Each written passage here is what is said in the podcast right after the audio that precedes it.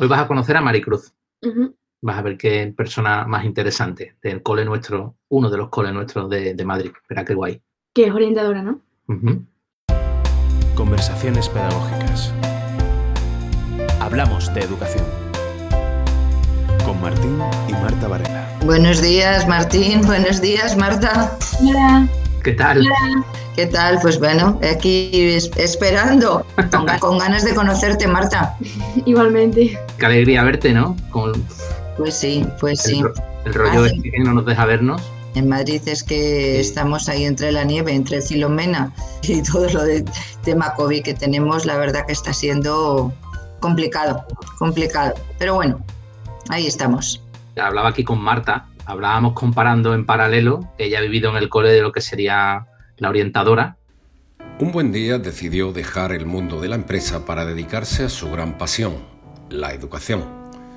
Licenciada en la especialidad de Psicología Industrial por la Universidad Complutense de Madrid, entró a formar parte de la gran familia del Colegio Nuestra Señora del Pilar perteneciente a la red de escuelas de la Fundación Trilema. Maricruz Fernández es orientadora, un desempeño fundamental para lograr la mejor conexión entre familias, profesores y alumnos en pro de la convivencia en la escuela. En tu rol se, viven de cerca eh, cuestiones que uno debe, abordar con familias, con niños, dificultades. Entonces, las dificultades están siempre, pero claro, esto es como un poquito más, más desbordante. Sí, la verdad que esto eh, nos ha desbordado. Nosotros, la verdad que en el centro hicimos un, yo creo que hicimos las cosas muy bien, ¿no? Hicimos un, un, plan, diríamos, al inicio del curso para tratar de que los niños, ese impacto emocional que había supuesto para ellos todo el tema confinamiento, con todas las consecuencias que habían vivido cada uno en su familia, eh, niños que habían vivido las pérdidas de los abuelos, que en una semana concretamente eh, falleció el abuelo y después la abuela, es decir, en una semana perdieron a los dos. Hubo otros casos de dramas a nivel económico, eh, por la pérdida de trabajo de los padres, el no tener para pagar el alquiler. Bueno, pues la verdad que sufrimos y vimos eh, situaciones complicadas que lógicamente dejaron ese impacto en los niños que luego tuvimos que trabajar desde las aulas, los tutores, profesores, yo misma en, en mi labor de orientación, porque fue difícil, fue difícil. Lo único, bueno, pues que, que yo creo que de todo hemos aprendido y a mí siempre me gusta sacar la parte positiva. Y en muchos casos nos ha hecho ser mucho más solidarios, escuchar frases en mis alumnos de eh, me he dado cuenta de lo importante que es la familia, me he dado cuenta de lo importante que es trabajar en equipo. Pues bueno, a mí la verdad que me llenaba de emoción dentro de, de las cosas negativas que había, que escuchaba y que tenía que, trabajar con ellas, ¿no? Y quizás ahora, Maricruz, eh, digamos, compararíamos o, más bien distinguiríamos entre, digamos, ese primer momento, que las cuestiones emocionales eran más, más como inmediatas, ¿no? De a lo mejor ese, ese temor, ese miedo, acompañar el duelo, etcétera, a lo que quizás está ocurriendo ahora, que es cómo se está alargando en el tiempo esta situación, digamos, de carga emocional más complicada de llevar a la que tampoco estábamos entrenados. Yo no sé ahí cómo estás viendo ahora mismo a, especialmente ahora te pregunto por los alumnos. Como te decía antes, eh, yo eh, quiero sacar y cuando hablo con mis alumnos y tengo sesiones de tutoría con relación a este tema, intento hacerles ver lo positivo, pero siempre, indudablemente, trabajando eh, una cosa que a mí me parece importantísima, que es el, el valor de la responsabilidad y el valor del esfuerzo común. ¿Por qué? Pues tú lo has dicho, es decir, esto se está prolongando mucho en el tiempo y sí que es cierto también que nos encontramos algunos negacionistas. O sea, esto, esto es una realidad, ¿no? Y es una realidad en, los jóvenes. Mis alumnos se ven todavía como muy lejos de todo esto. Es decir, ellos, hay un pensamiento común en que es eh, a mí no me va a tocar. Yo soy joven, yo no tengo ninguna patología, eh, bueno, pues estoy un poco blindado a todo esto, ¿no? Los vulnerables son los otros. A mí personalmente me está costando hacerles entender que esto no es una carrera en el cual yo, porque siento y me soy joven, no me va a pasar nada, sino que hay que tener unas medidas de, seguridad, seguir el protocolo, lógicamente, que, nos han impuesto, porque no estamos solos, que tienen a su lado abuelos, padres, gente mucho más vulnerable, ¿no? Sí que es cierto que me encuentro, ante tu pregunta, la pregunta que tú hacías, eh, rebeldía en algunos casos por estas situaciones, ¿no? Y esa rebeldía lleva a, la falta de responsabilidad. Yo creo que nos ha pillado también un poco a contrapié, ¿no? Esta segunda, tercera ola, yo ya no sé por la ola que vamos, ¿no? Eh, pero efectivamente eh, sí que hay jóvenes ahora mismo, mis alumnos mayores, sobre todo los de cuarto, que concienciarles de nuevo a no salgas, por favor la mascarilla, por favor las distancias, sí está costando. Esto es, esto es una realidad y no te voy a decir la contraria, ¿no? Yo creo que hay que enfrentarles un poco a las realidades y a las realidades de lo que es la visión más directa de este es el consecuente, es que tu fiesta llevó a que fueras a ver al abuelo y pasara esto, ¿no? Enfrentarse a la realidad, por muy dura que sea, es bueno, porque la realidad te va a dar aprendizaje. Esto es lo que toca y esto es lo que hay que aceptar, asumir e integrar en nuestra vida diaria, ¿no? De momento.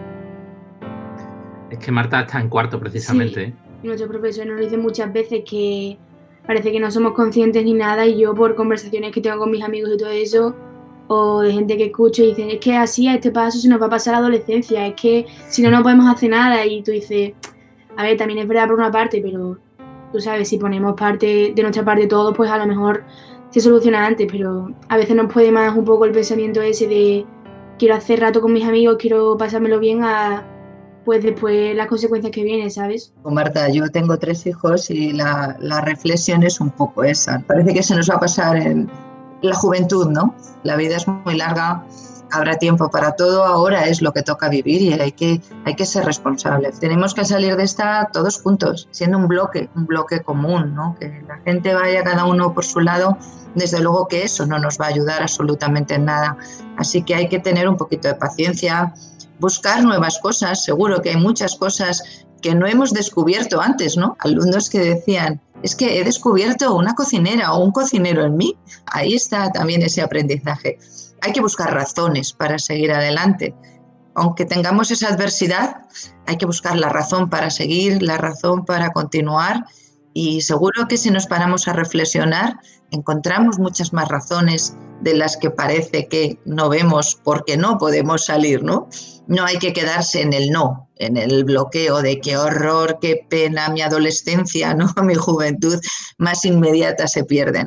Pero bueno, hay un poquito de razón, ¿no? Que la fiesta nos gusta a todos, ¿verdad, Marta? Sí, ya lo has comentado, ¿no? Hay una parte que tiene que ver con la concienciación, que creo que hay que ser claros, como comentabas.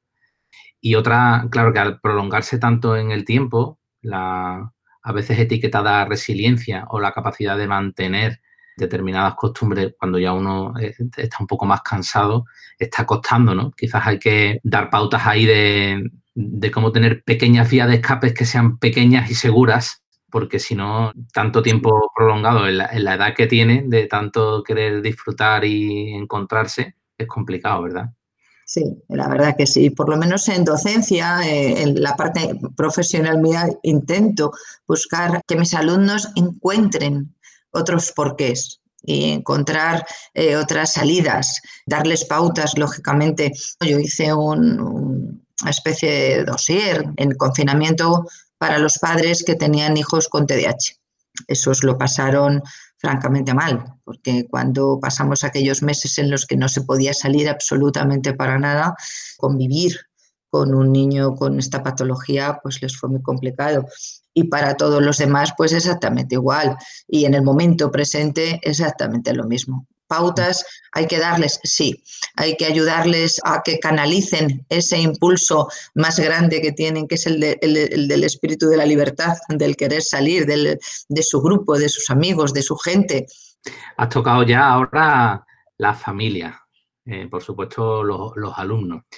Luego está la otra pata, que serían los compañeros, los profesores. Yo, creo que tú tienes un poco de magnetismo, ¿no? Probablemente algunos compañeros se te, acercan de manera un poco natural, ¿no? Que eso es precioso, es una especie como de, autoridad no impuesta. en personas en la que, digamos, su calidad personal o profesional, que yo no la desligaría del todo, hace como que tenga un, rol de peso a la hora de también acompañar a, a, profesores, dentro de que esto es un poquito delicado y que habría un campo precioso, ¿no? Ahí quizás también estamos pasando un momento complicado, ¿no? Este aguantar la tensión que viene también del confinamiento, de casa, de saber acompañar a, los alumnos en estas situaciones difíciles. Yo no sé si eso, te estás encontrando esa necesidad de acompañar, si especialmente ahí también has trabajado con ellos y no solo con los alumnos, cómo ir afrontando lo que estamos viviendo. Hombre, pues eh, Muchas gracias por lo del magnetismo, Martín.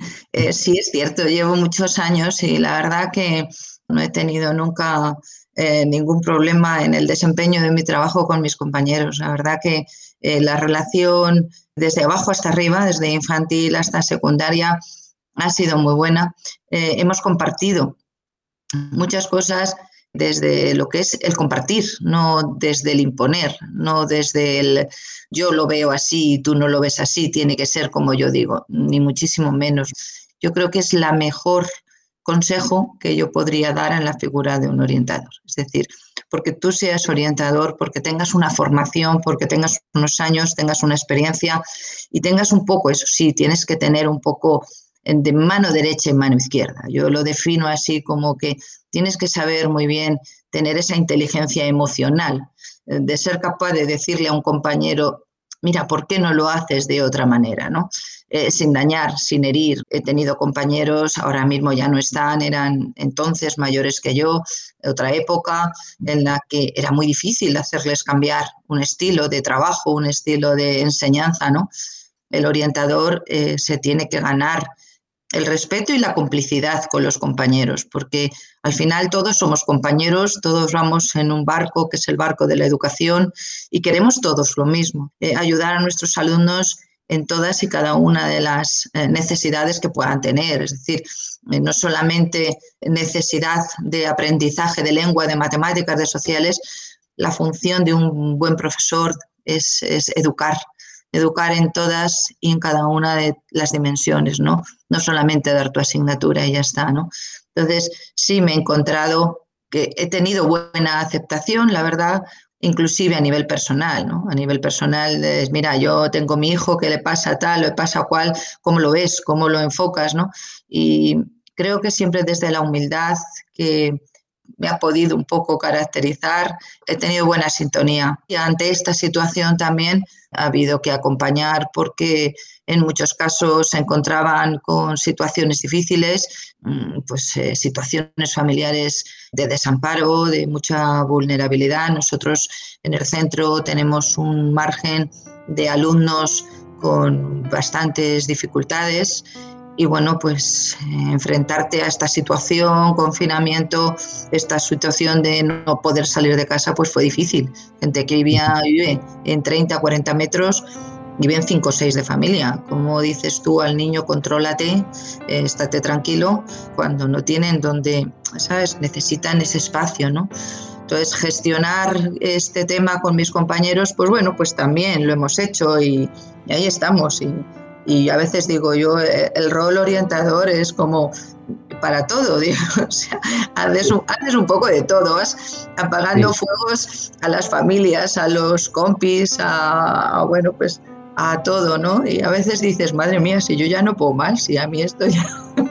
Pero bueno, feliz, la verdad que feliz feliz por acompañar a los niños, acompañar a las familias, acompañar a mis compañeros fundamentalmente. Acompañar y estar al lado, simplemente escuchar, escuchar mucho. Yo creo que es un trabajo que si me preguntas es qué habilidad es la que consideras que debe tener un buen orientador, un buen psicopedagogo, alguien que se dedica a esto, digo, capacidad de escuchar.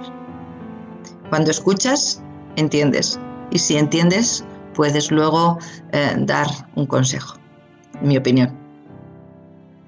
Además, la, escucha a veces sana por sí misma. Difícil, ¿eh?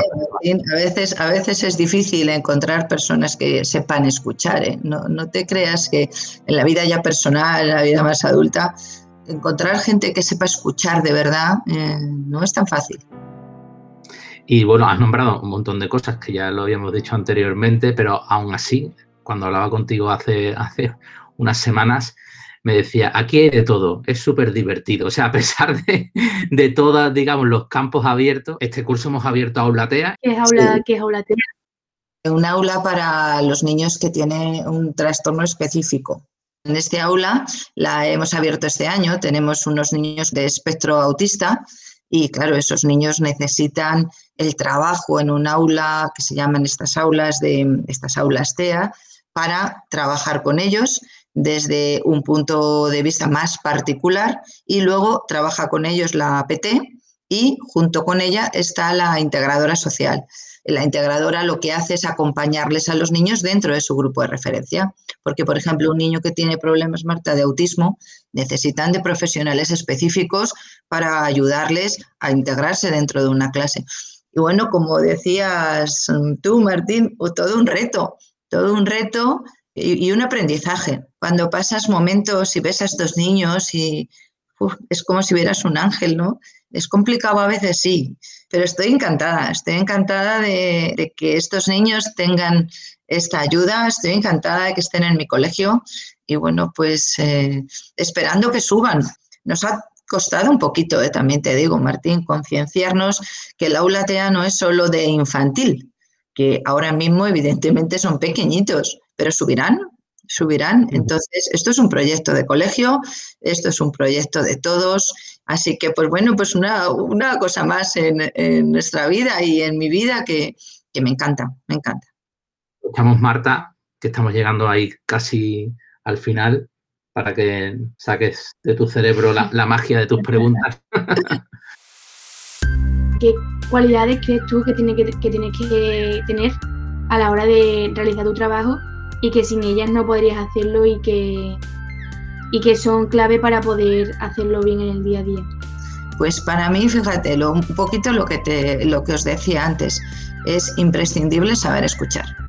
Cuando te viene un padre, una madre cargado con, con ansiedad, con muchos problemas, con muchas dificultades, tienes que saber escucharles, tienes que saber pararles, tienes que saber eh, reconducirles y tienes que ser templada, templado, mm, tranquilo, eh, con paciencia, porque este es un trabajo en el que te van a venir con mucha ansiedad y te van a echar mucha bronca. O sea, mira, te echan yo, mira, recibir familias desde, fíjese, el profesor fulanito le tiene manía a mi hijo, te haga usted el favor de ver qué pasa aquí, porque esto es una cosa que desde día a día, otros te vienen, mire, me voy a separar, no sé de qué manera decírselo a mis hijos, otros te vienen con otras situaciones de cómo organizo para irme a servicios sociales porque mi marido me está pegando todos los días, o sea, miles de cosas.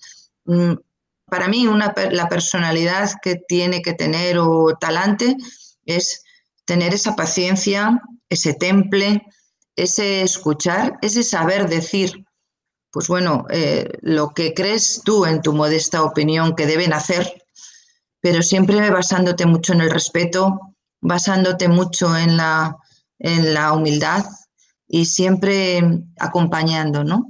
Yo creo que empatía, escucha, comprensión, tranquilidad, para mí son rasgos importantes que debe de tener la figura de un orientador.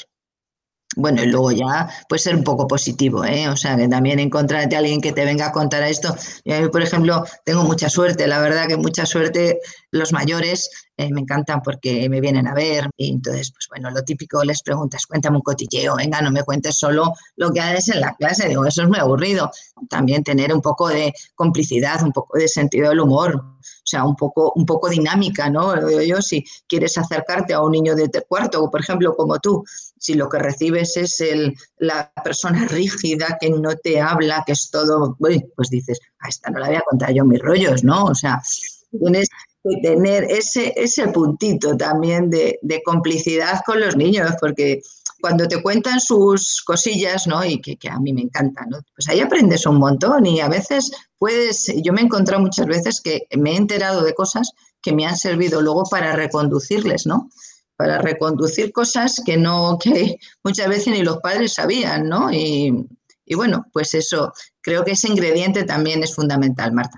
Yo, por ejemplo, me voy al viaje fin de curso con ellos siempre y ahí te, aseguro que, es eh, maravilloso, porque ahí sí que aprendes mogollón, ¿no? Y nos lo pasamos. Y también eh, desde esa situación no rígida, acompañas, ayudas y orientas muchísimo más que en la situación rígida de, venga, estoy aquí, como soy el orientador me tienes que contar, ¿no? O sea que, que nada, un trabajo apasionante, Marta. Además, ¿verdad? Hay algunas cosas que son aparentemente sencillas, ¿no? Pero esa, ha subrayado la tranquilidad o ese querer estar con ellos, irte de viajes de fin de curso con ellos, que, sí marcan un poco cosas como muy, profundas, a pesar de que parezcan sencillas desde fuera, ¿no? Y estarás harta de, dar consejos, porque todo el mundo te buscará como la gran gurú de... Créeme que yo también algunas veces o muchas veces necesito que alguien me diga cómo lo ves, qué hago, qué te parece, que muchas veces la, inseguridad también la llevo, ¿eh? o sea, cosas que se te escapan sobre todo en materia de educación, en materia, no, no, no tanto en la de más a nivel clase, curricular, sino en la personal, a veces dices, buf, he aconsejado esto, yo no tengo la verdad absoluta de nada. Y como no la tengo, me gustaría haberlo podido compartir que, como digo yo, dos cabezas piensan mejor que una y cuatro ojos ven más que dos.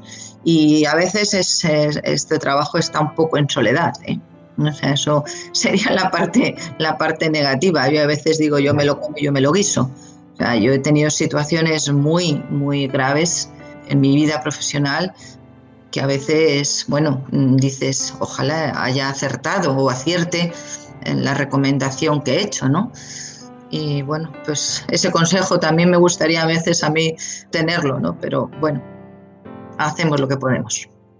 Y luego ese equilibrio difícil, ¿no? Entre aconsejar, pero también hacerte lo suficientemente fuerte con tus herramientas para que no dependas tanto de que se te tenga que aconsejar, sino que tú mismo o tú misma puedas ir saliendo adelante. Fíjate, eh, ante eso que tú dices, para mí una de las cosas que me ha dado muchos resultados es motivar tú puedes, tú lo vas a conseguir adelante. O sea, yo te acompaño, yo te, yo te doy unas herramientas, yo te doy unas pautas, periódicamente nos vamos viendo, vamos tal cual, y es en positivo. Cuando tienes un alumno motivado, para lo que sea, o una persona en general, adulta, tampoco hay que llevarlo siempre al tema niños, ¿no? Cuando estás motivado, consigues eh, superar muchísimas de las cosas que puedes tener en la vida. Hay que estar en constante motivación y en una constante búsqueda, ¿no? Y para mí ese ingrediente de la motivación es fundamental. Y detrás de lo que dices está un creo en ti, que a veces es el, el gran impulso que podemos dar un poco los educadores desde fuera, ¿no? Yo creo en ti y que pueda desencadenar en que el otro crea en sí mismo para tirar adelante. Yo te voy a dar donde todo el mundo te da, que es pedir consejos para cerrar. Sería un poco universal para todos, para alumnos, familias, profesores, que estamos todavía en esta necesaria resiliencia prolongada en casa, tratando de contenernos las ganas de vernos, de abrazarnos, etcétera. ¿Algún consejo para seguir aguantando, para mirar adelante con un cierto positivismo como el que tú tienes?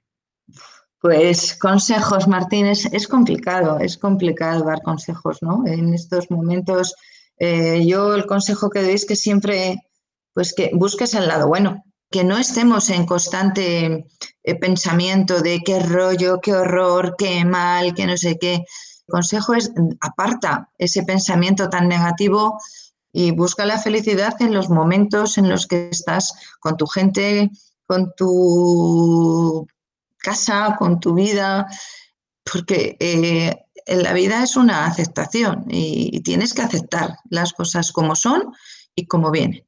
Y como eso no lo puedo cambiar, lo que no puedo decirte ni a ti ni a nadie es sigue pensando en lo malo. No, no, no. Eh, busca lo positivo y permanece en constante búsqueda. Y para mí es el mejor consejo. Y ante situaciones externas que no podemos modificar ni cambiar, como nos ocurre a nosotros en nuestras escuelas y con nuestros niños y niñas, sí podemos tratar de trabajar hacia adentro las herramientas personales que sí puedan permitir afrontarlo de la mejor manera posible. Por supuesto, por supuesto. Yo creo que eso es el key de la cuestión. Y yo creo que ahí, ahí radica lo bonito de la vida. Marta, ¿alguna cosa más? No, es que me he quedado así muy reflexiva con, la, con las últimas cosas que ha dicho. Sí, ¿por qué? ¿Qué te ha pasado? No de que nos centremos más en lo positivo que en lo negativo, que, que, tiene mucha razón. lo negativo al final, Marta, te hace daño.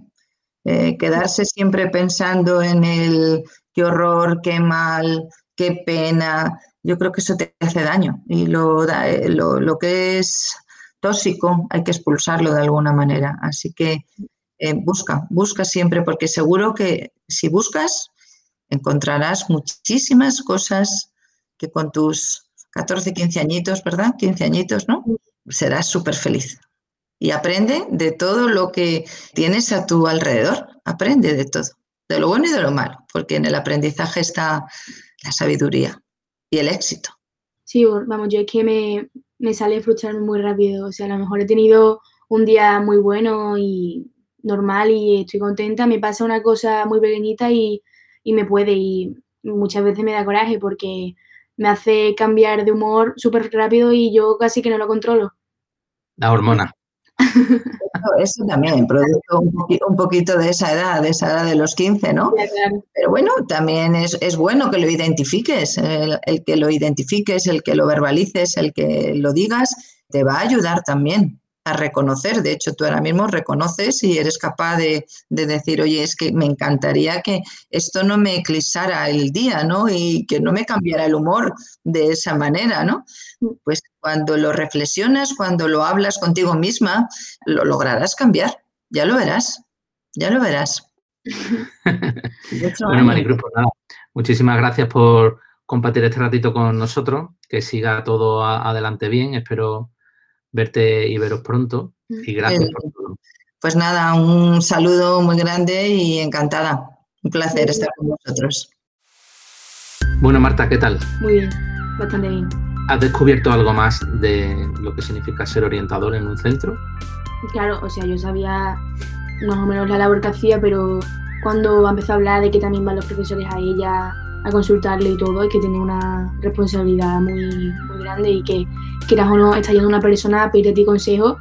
Y como ha dicho ella, que yo no tengo la sabiduría, la sabiduría de todo, ¿sabes? Que yo no soy aquí y lo de ser positiva, y yo creo que es muy importante. Ser positiva, y lo de yo también necesito consejo a veces. Claro, la pobre. te llega a todo el mundo, pero tú también tienes tus cosas. Claro.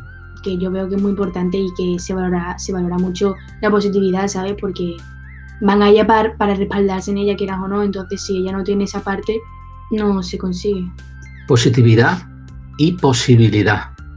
La gente cuando está en un momento así delicado que no sabe lo que hacer, a, veces uno puede pensar, esto no tiene salida. Proponer posibilidades también es algo muy importante, ¿no? Bueno, ahora vamos a descansar hasta verano o en primavera hacemos un par de ellas. ¿Qué hacemos, Marta? A lo mejor hay gente que te dice, anda, mira qué chulo he hecho. ¿Qué te ha pasado, eh? Una, una vez. una, vez te ha pasado, ¿no? Ha pasado una vez, sí. Yo lo dejaría para verano y de aquí a verano, si, si nos ocurre algo chulo. Ya, a descansar un poquito. Gracias por todo, Marta, ¿eh? Nada. Un beso, Marta. Adiós. Adiós.